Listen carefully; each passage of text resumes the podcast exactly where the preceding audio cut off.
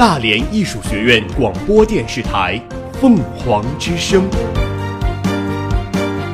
聆听最好的声音。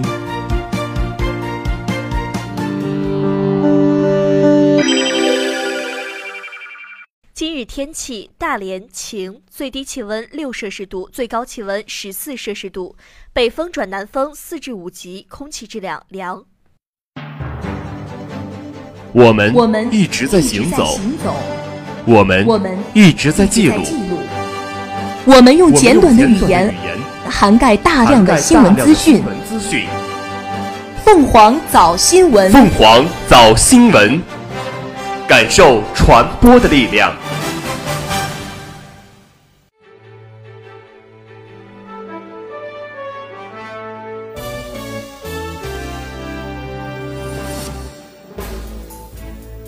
各位听众，早上好！今天是十一月十三号，星期二，农历十月初二。欢迎收听今天的凤凰早新闻。首先，请听今天的新闻快讯。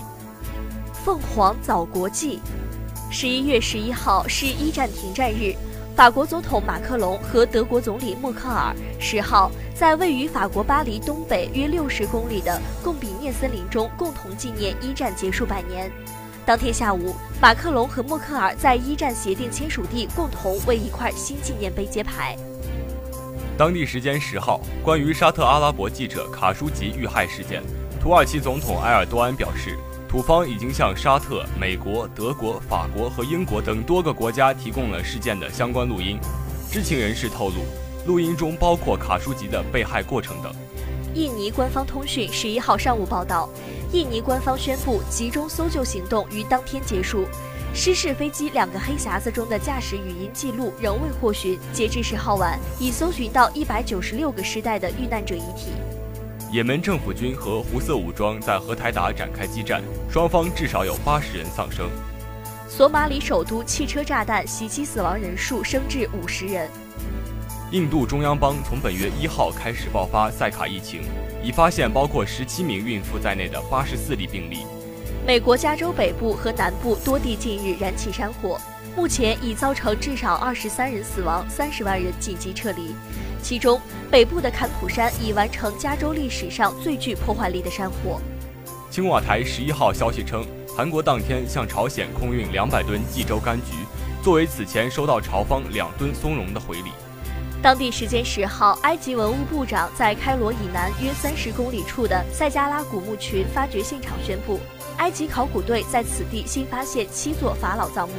有大量文物和被制成木乃伊的动物标本出土。瑞士日内瓦的佳士得拍卖行将于十三号拍卖一颗近十九克拉的粉红钻石，这是佳士得历来提供拍卖的最大艳彩粉红钻，预计成交价将在三千万至五千万美元，约合人民币两亿至三点五亿元。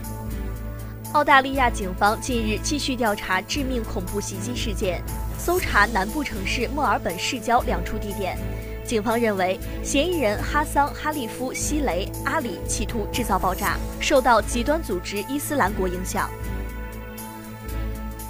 奥地利总理塞巴斯蒂安·库尔茨近日说，奥地利一名前陆军上校涉嫌为俄罗斯充当间谍超过二十年。就上述说法，俄罗斯外交部长谢尔盖·拉夫罗夫回应，俄方不知道所谓奥地利间谍，澳方言论令他不愉快地感到惊讶。阿尔巴尼亚国家贡献勋章授勋仪式近日在蒂拉纳大会堂举行，阿尔巴尼亚总理拉玛为北京外国语大学阿尔巴尼亚语专业的教授柯敬授勋。拉玛在仪式上高度评价柯敬在阿尔巴尼亚和巴尔干研究方面的突出贡献，对他在中国培养阿尔巴尼亚语的人才工作表示赞赏。凤凰早国内。以“新时代共享未来”为主题的首届中国国际进口博览会圆满闭幕，共吸引了一百七十二个国家、地区和国际组织参会，三千六百多家企业参展，超过四十万名境内外采购商到会洽谈采购，展览总面积达三十万平方米。短短六天时间，累计进场达八十万人，交易采购成果丰硕，按一年计，累计意向成交五百七十八点三亿美元。近日，习近平总书记来到浦东新区城市运行综合管理中心，与工作人员亲切交流，并详细了解了上海在推进市场经济化治理方面的做法。在听完工作人员对城市大脑的介绍后，习近平说：“提高城市治理水平，一定要在科学化、精细化、智能化上下功夫。我们创建国际一流的城市，要有一流的治理，我们要为此再进一步努力。”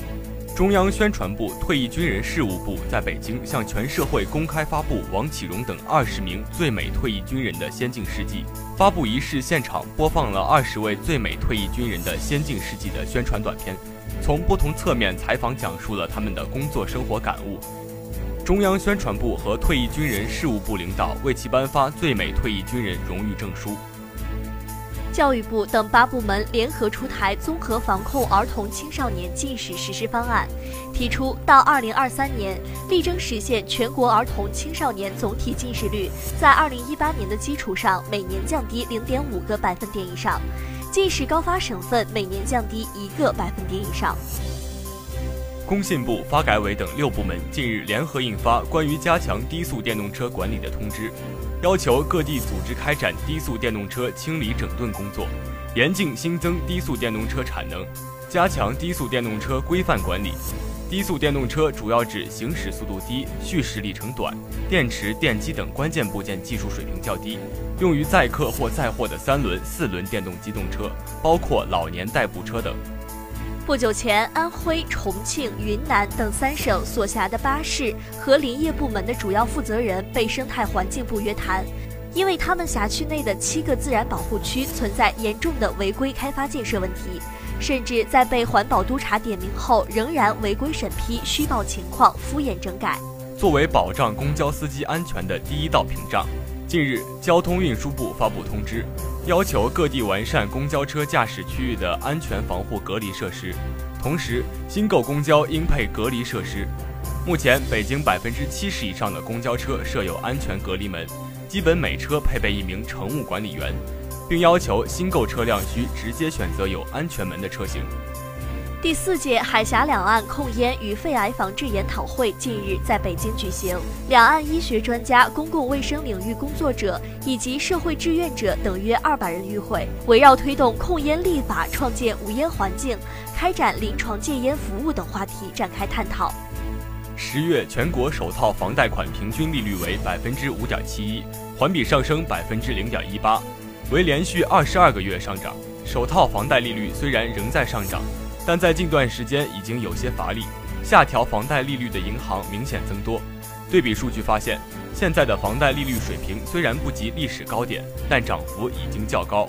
近日，中国证券业协会通报了证券行业支持民营企业发展系列资管计划进展，包括国泰君安、天风证券在内的八家券商发起设立的系列资管计划已完成备案，出资规模超过一百八十亿元。此外，多家券商也表达了参与该计划的意向，其中光大证券、东兴证券已签署协议。国家统计局近日发布的数据显示，十月份 CPI 同比上涨百分之二点五，和上月持平，结束连续四个月上升趋势。交通银行金融研究中心首席经济学家连平表示，食品价格和非食品价格一跌一涨，导致 CPI 整体保持平稳。庆祝人民空军成立六十九周年记者见面会在珠海举行，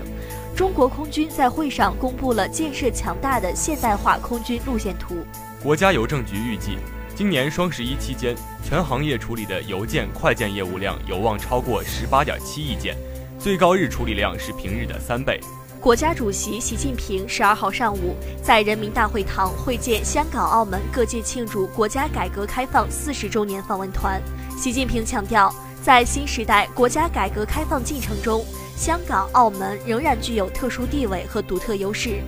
仍然可以发挥不可替代的作用。希望港澳同胞继续以真挚的爱国热忱、敢为人先的精神，投身国家改革开放事业，顺势而为，乘势而上，在融入国家发展大局中，实现香港、澳门更好发展，共同谱写中华民族伟大复兴的时代篇章。国务院副总理韩正参加会见，习近平首先说：“中国特色社会主义进入了新时代，新时代的显著特征之一，就是坚持改革开放。在新时代国家改革开放进程中，香港、澳门仍然具有特殊地位和特殊优势，仍然可以发挥不可替代的作用。希望港澳同胞继续以真挚的爱国热忱、敢为人先的精神，投身国家改革开放事业。特别是要抓住共建“一带一路”、粤港澳大湾区建设等重大机遇，顺势而为、乘势而上，在融入国家发展大局中，实现香港、澳门更好发展，共同谱写中华民族伟大复兴的时代篇章。会见中，香港特别行政区行政长官林郑月娥、澳门特别行政区行政长官崔世安以及部分访问团成员先后发言，表达了对改革开放道路、一国两制的高度认同。他们表示，没有国家的改革开放，就没有港澳今天的发展局面。他们还回忆了亲身经历的参与国家改革开放和各项建设事业的故事，并就新时代国家改革开放和“一国两制”实践提出意见和建议。现场气氛十分热烈。在认真听取大家发言后，习近平发表了重要讲话。他指出，今年是改革开放四十周年，在这个时机，我们邀请香港、澳门各界代表团来内地参观访问。并安排今天这样的会见和座谈交流，表明中央充分肯定港澳同胞在国家改革开放进程中的作用和贡献。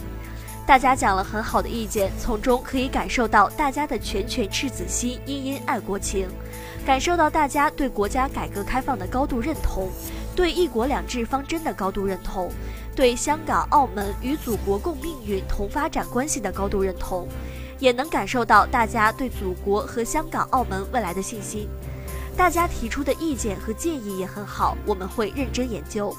习近平强调，总结改革开放成功的实践，在国家改革开放进程中，港澳所处的地位是独特的，港澳同胞所做出的贡献是重大的，所发挥的作用是不可替代的。今天在座的各位，大多数在改革开放初期就到内地投资兴业。或从事捐资助学等公益事业活动，在这里呢，我向你们，并通过你们，向一直以来关心、支持、参与国家改革开放和现代化建设的港澳同胞和社会各界人士，致以衷心的感谢和诚挚的问候。习近平总结了改革开放以来港澳同胞和社会各界人士发挥的主要作用，包括投资兴业的龙头作用、市场经济的示范作用、体制改革的助推作用、双向开放的桥梁作用、先行先试的试点作用和城市管理的借鉴作用。习近平指出，四十年改革开放，港澳同胞是见证者，也是参与者，是受益者，也是贡献者。港澳同胞同内地人民一样。都是国家改革开放伟大奇迹的创造者。国家改革开放的历程，就是香港、澳门同内地优势互补、一起发展的历程，是港澳同胞和祖国人民齐心协力一起打拼的历程，也是香港、澳门日益融入国家发展大局、共享祖国繁荣富强伟大荣光的历程。习近平强调，中国特色社会主义进入了新时代，意味着国家改革开放和“一国两制”事业也进入了新时代。对香港、澳门来说，“一国两制”是最大的优势，国家改革开放是最大的舞台，共建“一带一路”、粤港澳大湾区建设等国家战略实施是新的重大机遇。我们要充分认识和准确把握香港、澳门在新时代国家改革开放中的定位。支持香港、澳门抓住机遇，乘势而上，培育新优势，发挥新作用，实施新发展，做出新贡献。习近平对大家提出四点希望：一是更加积极主动助力国家全面开放，在国家扩大对外开放的过程中，香港、澳门的地位和作用只会加强，不会减弱。希望香港、澳门继续带头并带动资本、技术、人才等参与国家经济高质量发展和新一轮高水平开放。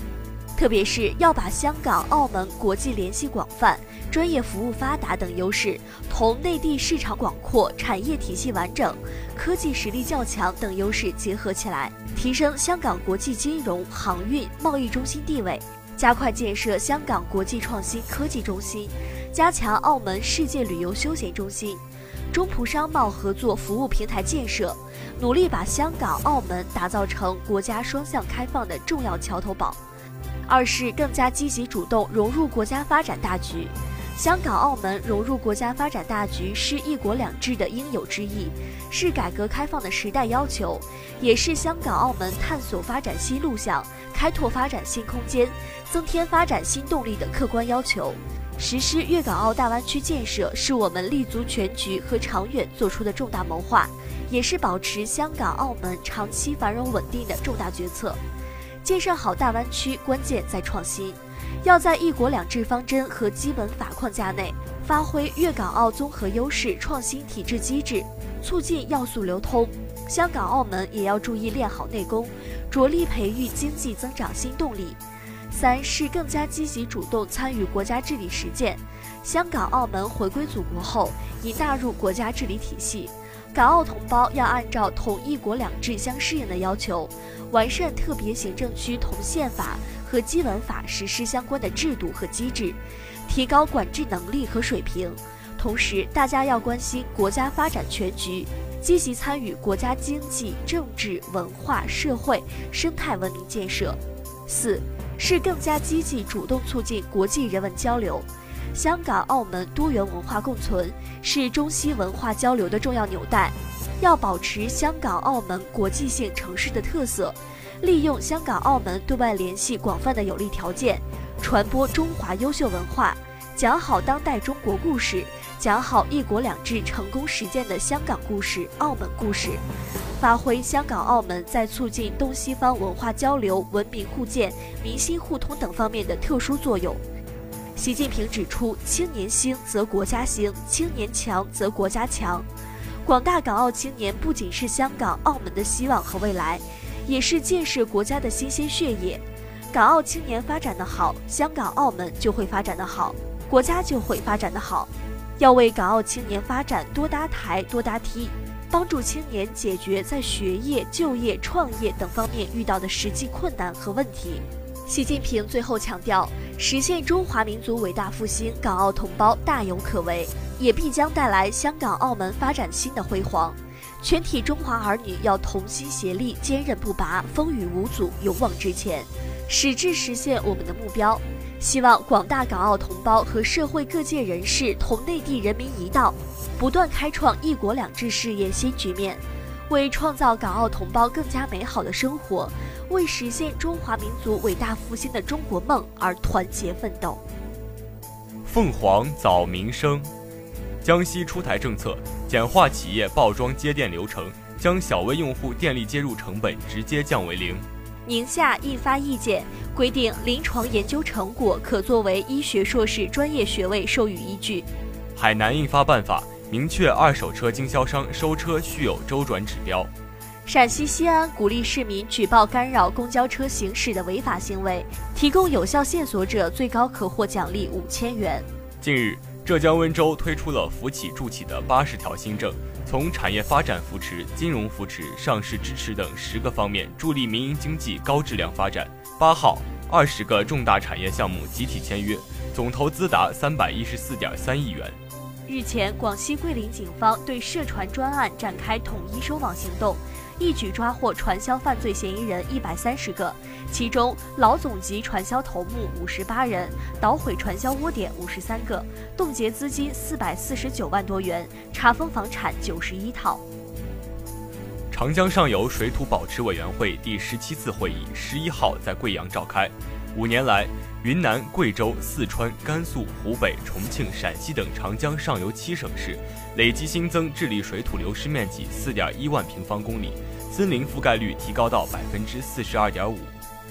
江苏省泰州市公安局发布警情通报称，十一号十时许，南京中医药大学翰林学院一实验室在实验过程中发生爆燃，目前明火已被扑灭，多名师生受伤，伤员救治、事故原因调查等工作正在进行。日前，西安咸阳市多名家长举报，京师阳光幼儿园两名女老师每天午睡时都会打孩子，监控显示被打的幼儿有十多名。园方称，涉事老师是一名实习生，目前涉事老师已被行政拘留，园长遭撤职，教育局对幼儿园进行全面整顿。近日，有网友反映，山东威海环翠区温泉学校存在食用油安全问题。十一号，环翠区官方发布针对此事的最新调查结果。经调查，家长反映的深色油渣物为该校食堂炸过肉片沉淀后的油渣，该校食堂存在使用重复油行为。近日，在山东淄博滨莱高速高清收费站附近，一辆半挂车侧翻，车上的三十多匹马跑到高速公路旁吃起了草。车上两名人员已经自己爬了出来，其中一人受了轻伤。当地交警接警后迅速赶到现场处理。凤凰早天下，近日国际泳联游泳世界杯东京站进行了第二日的较量，中国泳将徐嘉余、汪顺和李朱豪突破重围，赢得三项冠军。在男子五十米仰泳中，徐嘉余从出发游程到最后冲刺，以二十二秒八七夺冠。此外，他还赢得了二百米仰泳的胜利。二零一八中国足球超级联赛落幕，上海上港队夺冠，长春亚泰队和贵州恒丰队降级。二零一八年举重世界锦标赛结束了男子一百零九公斤级争夺，中国选手杨哲一百九十六公斤凭世界纪录获得抓举冠军，并以四百一十九公斤摘得总成绩亚军。这是继崔文华在一九九八年世锦赛拿到总成绩亚军后，时隔二十年，中国男子选手在大级别上再次进入世锦赛总成绩前三。亚美尼亚选手马蒂洛斯杨以二百四十公斤和四百三十五公斤获得挺举和总成绩双冠，并打破了这两项的世界纪录。二零一八年国际乒联奥地利公开赛，男单樊振东、许昕进入八强，梁靖昆率先闯进四强。女单丁宁内战三比四不敌王曼玉，无缘四强。男双樊振东、王楚钦出局止步。女双陈欣桐、孙颖莎与与混双许昕、刘诗雯闯入决赛。凤凰早校园，十一月十号，第二届辽宁高校校园好声音决赛及颁奖典礼在我院一号演播厅成功举办。本次大赛以弘扬新时代辽宁精神，唱响励志者青春之歌为主题，由中共辽宁省委教育工委、辽宁省教育厅主办，辽宁省一般发展中心和大连艺术学院承办，中国教育网络电视台进行全程网络直播。以上就是今天的新闻快讯，主播张静文、庞博文。下面您将听到凤凰早新闻热点转评。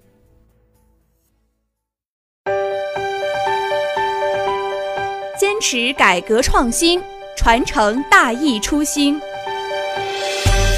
坚持改革创新，传承大义初心。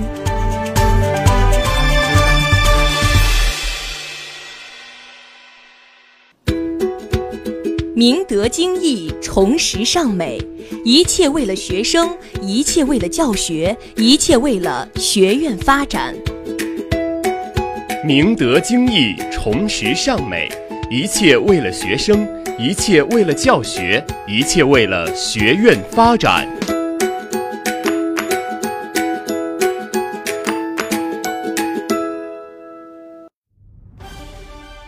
集结焦点资讯，同步媒体热评。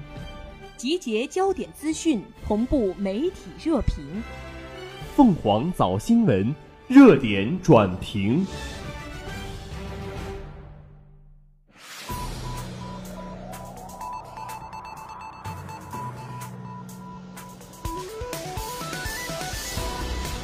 各位听众，早上好，欢迎收听热点转评。十一月九号，腾讯在庆祝二十岁生日之际，公布了一件大事：该公司董事会主席兼首席执行官马化腾与北京大学教授姚毅携手杨振宁、毛书德、何华武、邬贺铨、李培根、陈十一、张益唐、施一公、高文、谢克昌、程泰宁、谢晓亮、潘建伟等科学家。共同发起设立科学探索奖。腾讯基金会将投入十亿元的启动资金资助该奖项，一个旨在为青年科学家雪中送炭的奖项就此诞生。科学探索奖的奖励对象年龄上限为四十五岁，每年将有五十人获奖，获奖者将连续五年获得每年六十万元的资助。从参与捐助未来科学大奖到科学探索奖，腾讯在基础研究领域的探索越走越远。一些科学家朋友在和我聊天时，经常会说到目前科技奖励中的一些弊端，比如很多奖项是锦上添花，而且科学家的薪酬和能力不匹配，导致商业公司通过市场化的薪酬机制挖走很多人。马化腾说：“所以我们想，能不能支持青年科学家在基础研究和前沿核心技术方面的探索？这正是腾讯基金会设立科学探索奖的初衷。之所以对这些问题敏感。”是因为站在大数据、人工智能等技术前沿的腾讯，日益意识到基础研究的重要性。产业的升级换代，尤其是互联网的升级换代，很多来自基础科学的突破。要推动整个行业和产业的发展，基础科学的投入非常重要。马化腾说：“科学家们对这一尚在筹备中的奖项充满期待，它将激励中国青年科技人员追求更多改变世界的重大科学发现。”不少奖项是对已有成果进行奖励，而科学探索奖奖励的是青年科技工作者正在从事的基础科学和前沿核心科技的未来可能，鼓励探索，激励未来是这个奖的主要目标。腾讯基金会有关负责人表示：“我们需要有自己原创的发现和发明，才能引领中国往更深更高发展。科学探索奖最重要的目的。”就是支持在中国工作的优秀科技人才，为我们国家的发展、为中国引领世界做出重要贡献。饶毅说：“人们还希望该奖项能为科技奖励和评价机制的改变做出些尝试。”科学探索奖发起科学家们表示，该奖项的评审将坚持不为出身、不为帽子、不为派系的原则，真正让评审机制、流程和评审结果由科学家们说了算，本着宁缺毋滥的原则。所有科研成果不以商业诉求为目标，希望能通过设立这个奖项，确确实实的找到一批有胆魄的年轻人。施一公说：“对这批年轻人的评价，不应该是发表了多少篇文章，影响因子是多少，有多少人引用他们的文章，而是让评委来判断，看他们在科学前沿的突破，有没有可能改变人类未来，是不是在一个领域里起到了引领作用。”把人类的未知往前推进了一步。科学探索奖还将成为现有科研项目的重要补充，是青年科学人员安心搞科研的有力保障。据腾讯基金会有关负责人透露，科学探索奖的资金完全由科研人员自主支配。生活压力，特别是房子，已经在干扰这一代青年科学家的生活和工作了。科学家也是人，如果每天走进实验室做实验、想思路。和学生们讨论数据的时候，脑子里还在想这个月房贷怎么还，房租怎么付，小孩去哪里上小学，他怎么可能从容不迫地做科学？浙江大学生命科学研究院研究员王立明认为，通过给予个人资金支持，让优秀的年轻科学家们安顿好自己的小日子，从容不迫、安安心心地工作，把他们的热情和智慧专注在热爱的事业上。他们做出的贡献，最终定将反馈给社会。在他看来，科学探索奖或是一种尝试，更为深远的意义是，科学探索奖或将带动更多企业和社会资金投入基础研究。据了解，科学探索奖的奖励经费将采用企业投入、公益运作的方式，不求商业回报，并将长期运营下去。同时，腾讯基金会还会举办各类围绕科学探索奖的活动。助力搭建青年科技工作者的交叉学科交流平台。一家企业的力量有限，我们希望更多的企业加入进来。腾讯基金会有关负责人表示，支持青年科学家能够从容不迫的生活和工作，支持他们激励并凝聚起更多科学家，自下而上建立起全新的科学文化，支持他们成为中国公众心中的科学偶像，让科学有温度、有吸引力。这是王立明对科学探索奖的一点小小期待，也是众多青年科技工作者的心声。